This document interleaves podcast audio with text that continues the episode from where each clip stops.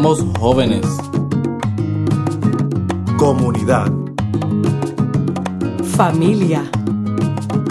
Agricultura y recursos naturales. Servicio de extensión. Sirviendo a todo Puerto Rico. Saludos amigos, bienvenidos al servicio de extensión agrícola. Les habla Yolanda Toro, directora de medios educativos e información. Bien, y en este día por aquí tenemos con nosotros nuevamente a la doctora Ircha Martínez, quien es especialista auxiliar de extensión en educación al consumidor. Saludos amigos. Eh, y hoy por aquí nos va a traer un tema que a todos en algún momento nos ha preocupado mucho, pero tenemos que que hablar de esto. Que hablar de esto, porque lo más importante de las preocupaciones es buscar cómo manejarlas. Cómo manejar las deudas, las famosas deudas, y son las deudas personales, ¿verdad? Claro que sí. ¿Cómo se manejan las deudas? Bueno, mira, eh, Yolanda, quiero compartirles con ustedes una información eh, muy interesante que encontré acerca de cómo la situación económica eh, afecta de manera, provoca más bien ansiedad, ¿verdad? En los seres humanos porque tienen preocupación de cómo pagar las deudas. Entonces, eh, quiero traerles esta información porque es importante que debemos reconocer que la deuda existe, ¿verdad? Existe eh, porque nosotros asumimos eh, esa responsabilidad, ¿verdad? solicitamos tal vez crédito, solicitamos, compramos X o Y cosas sin tener necesariamente el dinero y ahí es donde adquirimos ¿verdad? La deuda. Es importante entonces que nosotros podamos identificar y saber que no todas las deudas son malas. Ay, no. No, hay deudas buenas y hay deudas malas. ¿verdad? Y quiero compartirles con e, a, a, los radioescuchas esta información. Conocer la diferencia es bien importante. ¿Por qué? Por ejemplo, una deuda buena, ¿verdad? O que se considera buena, es buena porque tiene un impacto eh, a través del tiempo, ¿verdad? Esta deuda no hace daño a la puntuación del crédito. Eh, el interés puede ser deducible cuando se pagan impuestos.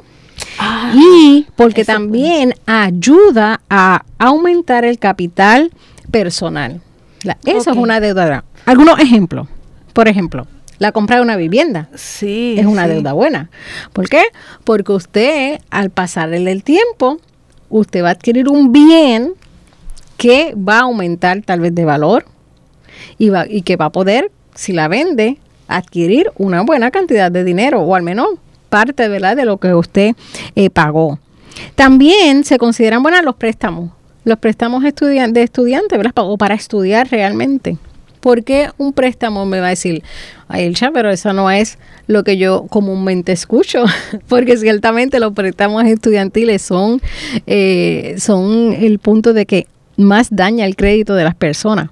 ¿Ok? Porque la gente no hace los diferimientos, ¿verdad? A tiempo o no se pone en contacto con quien le dio en préstamo para y no se ponen de acuerdo rápido para el pago de estos préstamos. En ese caso se convierte, ¿verdad? En algo no tan bueno, pero realmente un préstamo para estudiar es bueno porque eh, al final usted va a obtener un grado, ¿verdad? O unos estudios que le van a permitir obtener un mejor trabajo, o un aumento de, sueldo, ¿verdad? O nuevas oportunidades para usted desarrollarse como profesional. Así que por eso se considera una deuda buena. En el caso de las deudas malas, se puede considerar una deuda mala aquello que no aumentan los activos personales, ¿verdad? Que su valor o el valor del producto deprecia con el tiempo y que compromete una cantidad de dinero sin que se logre algo de valor al final del pago.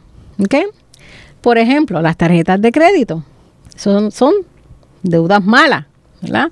Porque aunque nos podrían ayudar en nuestro historial de crédito o nuestro informe de crédito, si usted las utiliza eh, no de manera desordenada, ¿verdad? Pues sí le puede hacer daño y realmente no, no le puede, lo puede utilizar para adquirir un bien, ¿verdad?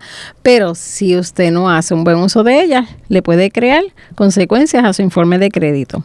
¿Ok? Así que eh, es importante que cuando usted vaya a asumir alguna deuda, piense, ¿esta es una deuda buena o una deuda mala? ¿Me trae beneficios o no me trae beneficios? ¿Deprecia o aumenta su valor? ¿Verdad? Y con esas preguntas usted puede decir o tomar la decisión de si va a asumir esa deuda. No es porque sea una deuda mala, no la vamos a asumir, porque en ocasiones, por ejemplo, un vehículo es una deuda mala, realmente, porque el carro, el vehículo, a usted salir del dealer ya depreció, ya su valor depreció. ¿Ok? Y usted lo va a ir usando y utilizando y cada año que deprecia más. Pero es una deuda necesaria. Porque y cuando lo terminas de pagar, ya está de cambiar. Exactamente. este, antes podía ser deducible, ya no, ¿verdad? Esos préstamos, ya, esos intereses ya no. Pero es una deuda que la, la adquirimos porque si no tendríamos que ahorrar demasiado dinero tal vez para comprar un vehículo cash, ¿verdad? O en efectivo. Así que es una deuda buena, una deuda, ¿verdad? Se podría considerar mala, pero realmente es buena porque nosotros adquirimos un bien y le vamos a sacar beneficio a ese bien, ¿ok? O a través de ese bien. Bueno, lo importante es que cuando nosotros adquiramos la deuda, nosotros podamos estar conscientes de que tenemos una responsabilidad. Eh, por ejemplo, el National Endowment of Financial Education eh, ha traído A, la educación al consumidor 10 señales de advertencia con relación a la deuda excesiva. Y ellos nos invitan a que podamos eh, refrescar la información con relación a estas 10 señales. Usted le sugiero, yo se las voy a leer y entonces, si usted está en alguna de estas situaciones, pues por favor sepa que puede buscar ayuda, ¿verdad? O, asesoría en nuestras oficinas del Servicio de Extensión Agrícola a través de todo Puerto Rico. Una de las señales puede ser si se gasta más del 20% del salario para pagar préstamos, de, eh, préstamos de automóviles, tarjetas de crédito o cualquier otro tipo de deuda, el 20%, si usted de su salario lo utiliza para, o más del 20% para pagar deudas, cuidado. Si se pide prestado para pagar otras deudas, está siguiendo pidiendo prestado. Si no sabe cuánto dinero debe de las diferentes deudas, cuidado Cuatro, solo se hace el pago mínimo, mínimo en cada factura. Advertencia. Cinco, si se omiten pagos o paga las facturas tarde mensualmente. Seis, si los acreedores lo están llamando constantemente. Siete, la gente o las tiendas se niegan a darle crédito. Ocho, si pide prestado de cuentas de retiro o usa tarjetas de crédito para pagar cuentas mensuales normales, ¿verdad? Si utiliza su tarjeta de crédito para pagar energía o agua. Eh, si hubo fondos insuficientes en su cuenta bancaria eh, más de tres veces al año, y 10, si se tiene un trabajo extra solo para mantener al día los pagos de la factura. Así que con estas 10, 10 señales, ¿verdad? nosotros podemos decir, wow, yo necesito trabajar la deuda o manejar la deuda, ¿verdad? Y cuando hay fondos insuficientes en la cuenta bancaria, digamos que, que el banco tenga que hacer un ajuste, aunque te cobre después por ese ajuste, ¿eso afecta el crédito? No necesariamente, pero sí se puede ver reflejado si, si, si por ejemplo, porque cuando el, banco le provee eh, tal vez dinero, ¿verdad? Para sufragar esa insuficiencia de dinero es porque usted tiene una línea de crédito o ellos le activan una línea de crédito y esa línea de crédito sí sale en el crédito. ¿Ok? Porque ahí pueden bancos dicen, mira, no podemos pagar esa factura porque no tenía el dinero y punto, no la pagan. Pero si le activan eh, alguna, le pagan a, ese, a esa persona, ¿verdad? Porque usted utilizó la tarjeta y le pagan a esa persona, es que le están activando una línea de crédito y ya por eso sí indagan. ¿Ok? Bueno, rapidito, vamos a crear un plan de salida de deuda, ¿verdad? Haciendo una lista de todas estas deudas con sus tasas de interés y vamos a planificar cómo las vamos a pagar.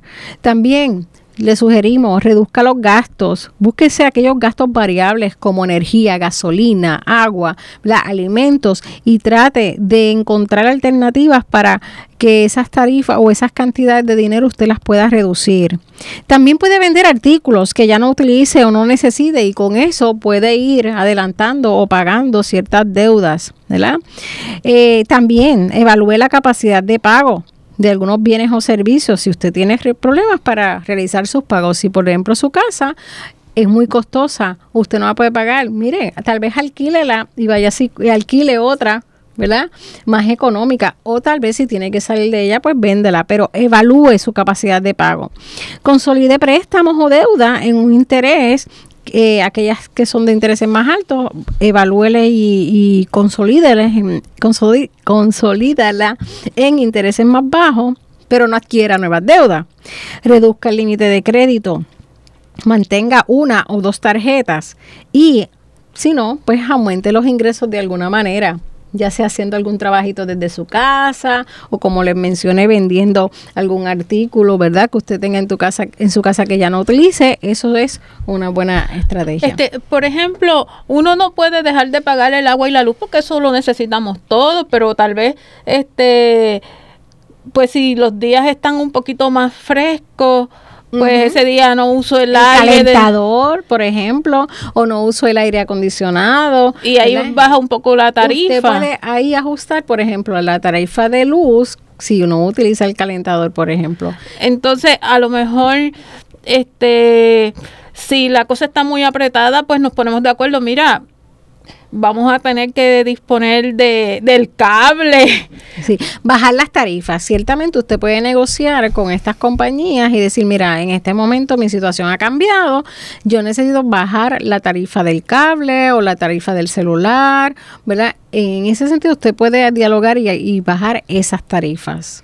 Así que realmente el, futuro financiero de, de la familia o de las personas está en nuestras manos, en, la, en las manos de cada una persona, ¿verdad? En tomar acción, en enfrentar la deuda, saber que se tiene unas deudas y hay que trabajarlas para disminuirlas, ¿verdad? Para que hay maneras de hacer ajustes en la compra en claro, el supermercado. Claro que sí, usted antes de ir a comprar, revise su alacena, haga la lista de compra, verifique los especiales, ¿verdad? De los diferentes supermercados que le quedan cerca a su comunidad y vaya a comprar donde esté más económico ese producto. Planifique las comidas semanales y vaya y haga, ¿verdad? Compras pequeñas, compras pequeñas de manera que usted pueda mantener el dinero en, en su bolsillo y no en la alacena. Eso es otro tema que podemos hablar con ustedes. Bueno, doctora, muchas gracias por estar con nosotros y a ustedes amigos. Recuerde, puede llamar al servicio de extensión agrícola 765-8000 o visitar alguna de nuestras oficinas. Muchas gracias por su sintonía. Les deseamos a todos que tengan un, bonito, día.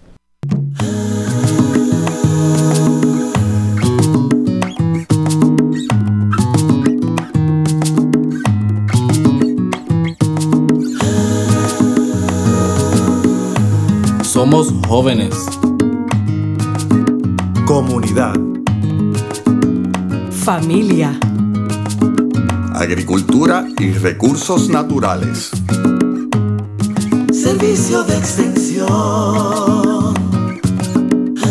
Sirviendo a todo Puerto Rico.